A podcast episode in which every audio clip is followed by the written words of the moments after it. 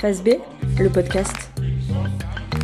Salut salut et bienvenue à toi dans ce nouvel épisode de Phase B, le podcast. Alors aujourd'hui je suis confinée mais en visio avec Pauline Gobini qui est chargée de diffusion pour Qui est Qui Music. Alors on va parler de son parcours et de ses missions actuelles. Mais on va aussi parler d'appropriation culturelle, de féminisme et de politique dans les musiques actuelles. Bonne écoute Bonjour Pauline Bonjour Hélène Tu es chargée de diffusion pour euh, Qui est qui musique Du coup, j'ai euh, directement deux questions. Bam Est-ce que tu peux nous parler déjà de cette structure, mais également de tes missions dedans? Je peux totalement faire ça, Hélène. Euh, qui est qui musique, du coup, c'est une association qui est installée près de Bordeaux. Elle a pour but d'accompagner les musiciens dans leur parcours professionnel et artistique. Donc on fait équipe en fait avec un artiste ou un groupe pour défendre son œuvre, on produit sa musique et on la fait circuler.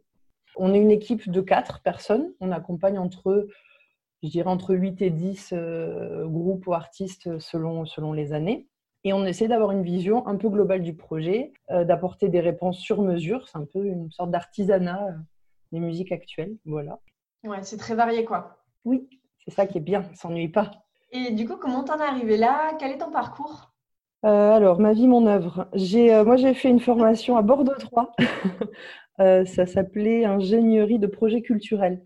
Quand j'ai fini tout ça, je suis allée mettre les mains dans le cambouis, même si j'ai fait un petit peu de bénévolat aussi en même temps. Du coup, j'ai bossé dans plusieurs lieux ou dans plusieurs assos. Donc, j'ai été chargée de com dans une salle de concert. J'ai été chargée de diffusion ou bouqueuse dans une asso qui faisait du développement et de, et de la diffusion.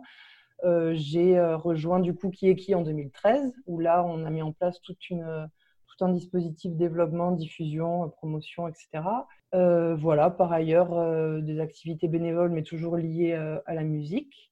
Et depuis quelques années, je suis pas mal investie aussi dans le RIM, qui est le, réseau néo-aquitain des, des, indépendants de la musique. J'ai de la chance de faire un métier qui me passionne. Donc, du coup, c'est l'éclate, en fait. Trop bien. Bon, on se connaît, hein, et il y a quelque chose que tu dis euh, souvent, euh, c'est que tu souhaites arrêter d'employer le terme musique du monde. Oui. Voilà. Alors du coup, pourquoi? Je pense que de manière générale, les étiquettes euh, emmerdent tout le monde, que ce soit musique du monde, musique actuelle. on a besoin d'étiquettes, on a besoin de cases pour trier, ranger, c'est nécessaire, mais c'est vrai que c'est forcément réducteur. Parce que déjà, c'est ethnocentré. En gros, la musique du monde, c'est tout ce qui n'est pas la musique de chez nous, la musique anglo-saxonne. Et puis j'ai l'impression que c'est aussi une expression qui est pas mal utilisée dans le milieu professionnel. Moi, si je parle de musique du monde à des gens euh, hors, euh, hors pro, on va dire, euh, les gens comprennent pas très bien, pensent que c'est plutôt de la musique traditionnelle ou folklorique. alors que la musique du monde aujourd'hui, elle est vraiment partout et que avant d'être des musiques du monde, on peut entendre d'abord de l'électro, du rap, du rock, ça serait bien qu'on puisse dire tel artiste vient de tel endroit, parce qu'évidemment, qu'il porte quelque chose, euh, il porte une histoire, il porte une culture, il porte bah, l'utilisation de tel instrument plutôt qu'un autre. Mais je ne suis pas persuadée euh, voilà, que ce soit une expression euh, très heureuse. Hmm. Voilà. Donc j'essaie, c'est dur, parce qu'on est habitué, les éléments de langage, ils ont la peau dure, mais j'essaie de moins l'utiliser et je me dis de la même manière que il existe de la pop anglaise, et ben on peut entendre du rap burkinabé par exemple. Euh, par exemple. Par exemple. oui, je comprends, je comprends ce que tu veux dire. Il y a toujours cette problématique, euh, surtout dans une période où on fusionne plein de styles en plus, de ranger. Et particulièrement sur, comme tu dis, quelque chose qui est très euh, égocentré, ethnocentré. Du coup, j'ai une petite question, parce que les musiques du monde, ça m'y fait penser. Est-ce que tu as déjà été confronté à des problématiques ou est-ce que tu as tout simplement déjà réfléchi à cette question très vaste et quand même importante de l'appropriation culturelle? Oui, effectivement, c'est déjà, on a déjà été confronté à ça et c'est quelque chose qui m'intéresse beaucoup et sur lequel euh, euh, je m'interroge parce que je n'ai pas encore de, j'ai pas d'avis euh, très tranché. Mais c'est un sujet intéressant quand on est, quand on travaille avec des artistes qui justement s'inspirent de plein de cultures en fait, l'appropriation culturelle, oui, c'est se poser la question est-ce que les personnes appartenant aux catégories les plus privilégiées peuvent récupérer la culture, les modes d'expression euh, qui appartiennent à des communautés minoritaires et qui ont parfois, euh, qui ont parfois été malmenées par, euh, par ces catégories privilégiées? Je pense que c'est une question d'intention. Ce n'est pas la même chose d'aller une soirée déguisée en noir et d'aller prélever comme ça des, des, des, codes, des éléments soi-disant plutôt clichés d'une population pour euh, juste le fun. Voilà, je pense que c'est quelque chose qu'on peut questionner, clairement. Après, quand il, quand il est question d'art, de musique, euh, moi, ça m'embête davantage euh, de parler d'appropriation culturelle. Je, vraiment, je n'ai pas tranché, mais je me dis que en fait, c'est bien que ça ne se tranche pas parce que ben, ça fait débattre, en fait. Ça fait débattre dans le sens où bah, il y a des gens qui vont considérer que peut-être c'est une, forme de, une forme de colonisation de nouvelles colonisations de la culture, euh, etc. Et qu'il ne faut pas. Et il y a d'autres qui vont plutôt défendre le fait que bah, justement c'est un rapprochement, c'est une réconciliation, c'est un dialogue, etc. Et je pense que peut-être les deux ont raison et que c'est bien que les deux se parlent et que ces avis-là euh, circulent. Et je trouve que ça remet le, sujet sur la table et que c'est toujours salutaire. Ok. Bah oui, c'est des sujets super euh, glissants, surtout quand on est dans une, bah, dans une situation privilégiée si je ramène ça à moi, euh, je suis blanche, hétéro, cis. Euh, je ne peux pas parler à la place de quelqu'un euh, dont la culture a été malmenée. Donc, effectivement, le dialogue, il me semble que c'est l'essentiel et surtout ne pas remettre en question ni discuter la vie des autres, quoi, tout simplement. Ouais, je pense qu'à partir du moment où c'est dans une démarche de respect, de curiosité, d'envie de connaître une culture, une histoire, une civilisation et de, et de s'y confronter en tant qu'artiste, moi je trouve que c'est son rôle à l'artiste justement. L'histoire, euh, enfin la musique est faite que de ça, de, de, civilisations qui se rencontrent, de cultures qui se rencontrent, de populations qui se déplacent. La musique qui est liée à l'immigration, elle est énorme. Enfin, je, je trouverais dommage que chacun reste dans son précaré. En même temps, je pense que, ouais, je pense que c'est une question d'intention. On parle de, minorité. Oui. Notre euh, minorité euh, dans le secteur des musiques actuelles, ce sont les femmes hein, qui sont sous-représentées et, ou invisibilisées. Euh, du coup, est-ce que tu penses que les femmes sont plus touchées par les discriminations dans ce milieu qui est très spécifique, qui est la diffusion dans les musiques dites du monde? Toute esthétique confondue, moi je pense que c'est un peu pareil. Je suis allée voir, juste par curiosité, et puis pour faire mon propre mea culpa, je suis allée voir un petit peu nous le catalogue, euh, j'ai compté.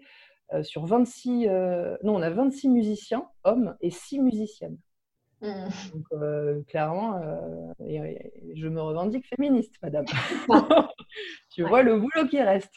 Et je suis allée voir un autre tourneur World, musique du monde, comme on dit. c'est bien la peine de faire la question précédente. il y a 18 musiciens et 9 musiciennes. Donc, ils sont un peu meilleur élève, mais, euh, mais bon, c'est pas, c'est pas BZF non plus. Quoi. Donc euh, oui, moi je pense que c'est, un peu partout pareil et c'est, on est tous un peu logés à la même enseigne. Ouais, quelles que soient les esthétiques, ok. De façon générale, comment tu ressens les questions d'égalité femmes-hommes dans la musique et de ta propre expérience, qu'est-ce que tu constates? Euh, bah, du coup, ce que je te disais un petit peu juste avant, c'est que moi, dans la musique, je notais la même chose qu'ailleurs un sentiment d'illégitimité, moins de prise de parole, euh, des femmes à des postes plutôt euh, habituels, admin ou relationnels, euh, des hommes à des postes décisifs ou artistiques. Voilà. Tu dis ça en mode blasé, voilà. non, mais c'est en gros, j'ai l'impression que dans la musique, c'est un peu pareil qu'ailleurs. Voilà, j'ai pensé pendant un temps qu'on était les, bons élèves parce que dans la musique, on est des gens, on est des gens cool et rock'n'roll et qu'on n'est pas sexiste et que, et que voilà je me dis que peut-être en pensant qu'on est des gens cool dans la musique, euh, on, se remet peut-être moins en cause. Je me dis, on part du postulat qu'on euh, ne souffre pas beaucoup du, féminisme, du sexisme a priori, mais par contre, euh, je me rends compte que je me rends compte que sur les questions de poste, de salaire, de machin, c'est un peu comme dans, dans le reste de la société.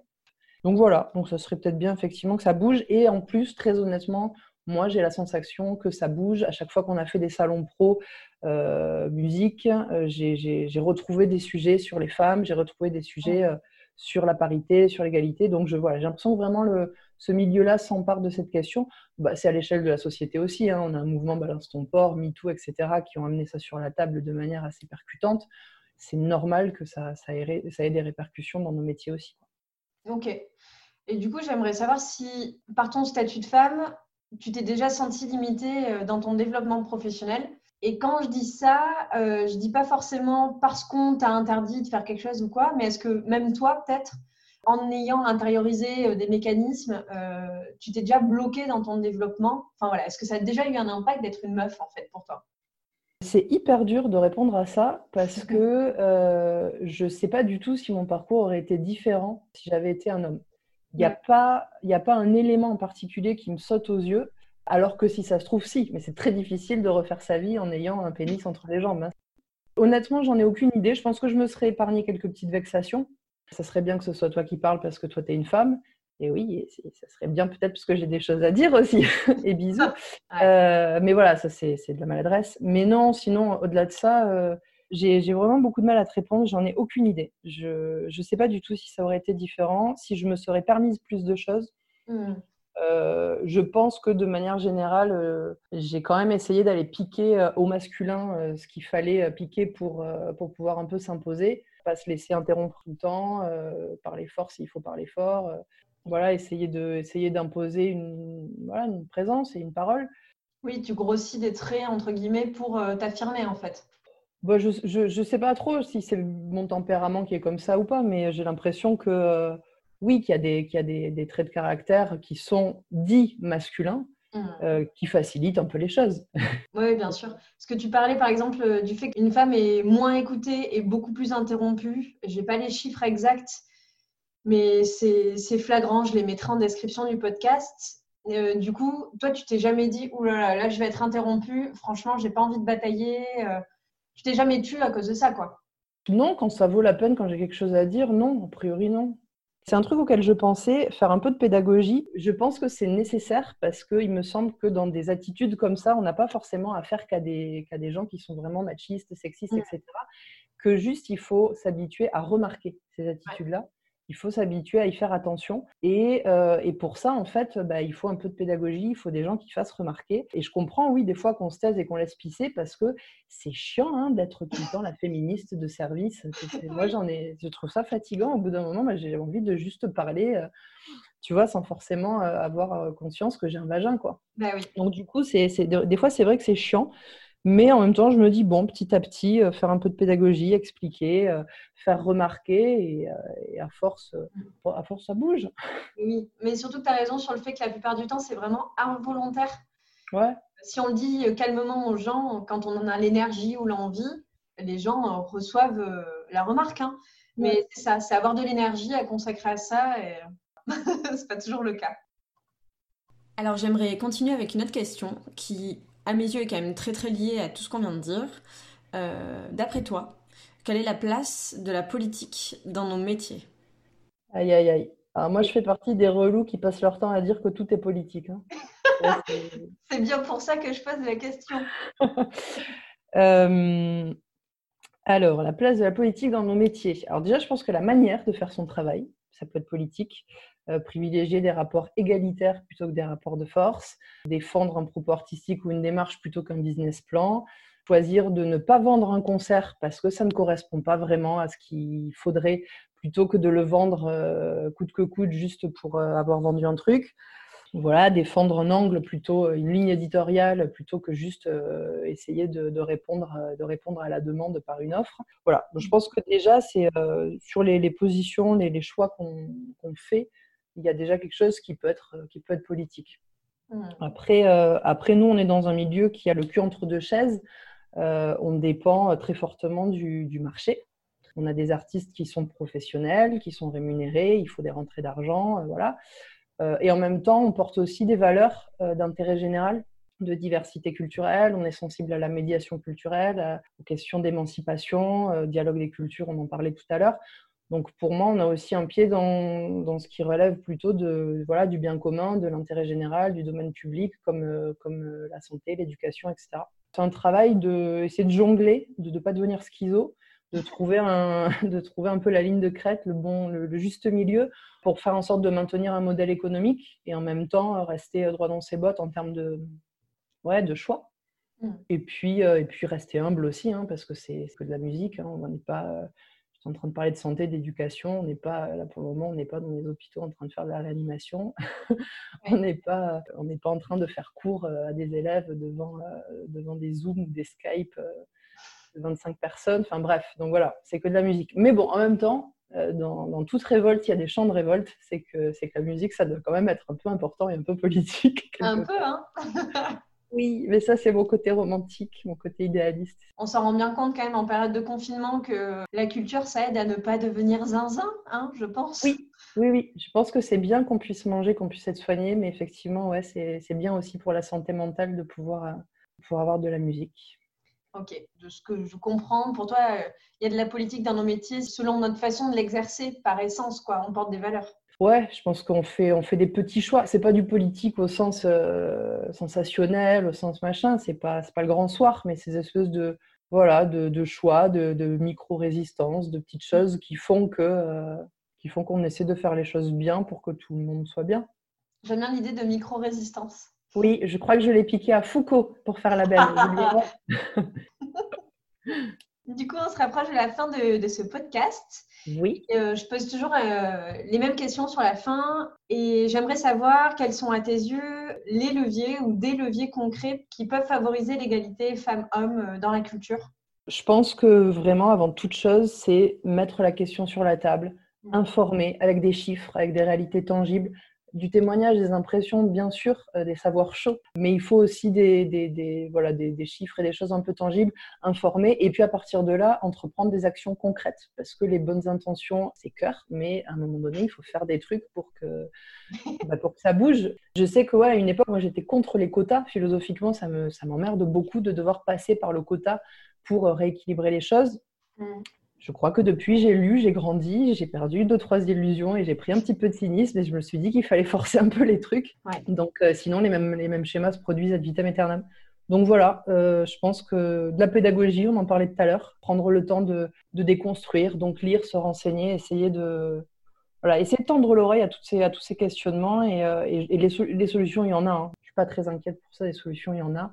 Et je me dis que je me dis que ça fait son chemin en plus et qu'on va dans le bon sens. Ouais, donc déjà des informations euh, simples, efficaces pour partir sur euh, la même base de discussion et ensuite mettre en place des outils quoi. La prise de conscience, c'est la clé. Tant que tu n'as pas, tant que pas euh, amené ça, tant que la question n'a pas l'air légitime, tu vas pouvoir batailler dans tous les sens, mettre en place mille choses, ça bougera pas. À partir du moment où on est autour d'une table, où on culpabilise personne, on se dit juste, là, il y a un état de fait qui ne nous convient pas, on aimerait qu'il change, qu'est-ce qu'on fait ensemble?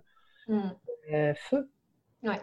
Ok, et pour terminer, est-ce que tu pourrais me donner euh, quelques références d'œuvres sur le sujet euh, du féminisme ou de la musique, des femmes dans la musique?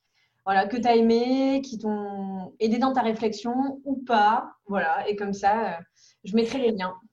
Eh ben, euh, tout à l'heure, j'ai évoqué euh, le podcast, je crois que c'est sur Binge Radio. Euh, l'émission s'appelle Les couilles sur la table. Et du coup, c'était sur la question des, hommes et des femmes dans la musique. J'avais juste une petite anecdote. il y a une époque où, je ne sais plus pour quel orchestre, quand ils faisaient des castings, ils avaient très peu de femmes qui réussissaient à passer, à entrer dans l'orchestre. Un jour, ils se sont dit, on va mettre des paravents, parce que des fois, il y a conflit d'intérêts, les gens qui choisissent connaissent les musiciens, etc., donc on ne veut pas. Et bizarrement, à partir du moment où on a mis des paravents, euh, bah, il y a vachement plus de femmes qui ont été embauchées. Donc c'est rigolo. Je suis monomaniaque de Virginie Despentes, donc je vais dire King Kong théorie. Mais comme je le dis tout le temps et à chaque fois et que je pense que ce livre a commencé à déjà bien circuler, je vais arrêter. Et je pensais, euh, si, je pensais à Thinkerview, une chaîne, euh, une chaîne qu'on trouve sur YouTube. C'est un collectif de vidéastes qui fait des interviews régulièrement, des interviews fleuves de 2 heures, 3 heures. Et ils avaient reçu un chercheur qui s'appelait Francis Dupuy-Derry, c'est un chercheur québécois euh, qui euh, notamment se questionne sur, euh, sur le féminisme et qui avait fait, ils avaient fait une interview de lui qui s'appelle La crise de la masculinité. Et c'était vraiment hyper intéressant à écouter. C'est de là que je tire une information qui a été une sorte de révélation, alors qu'en fait c'est une évidence. C'est que le féminisme, c'est le mouvement le plus pacifiste de l'histoire. Et pourtant, c'est celui qu'on a le plus réprimé et qu'on réprime le plus violemment. Je vous encourage à aller l'écouter. Mais merci beaucoup. Ben, merci à toi. Merci à toi d'avoir écouté. Tu peux retrouver toutes nos informations et toutes les références en barre d'infos et en description. Je te souhaite une très bonne journée et je te dis à bientôt pour un nouvel épisode.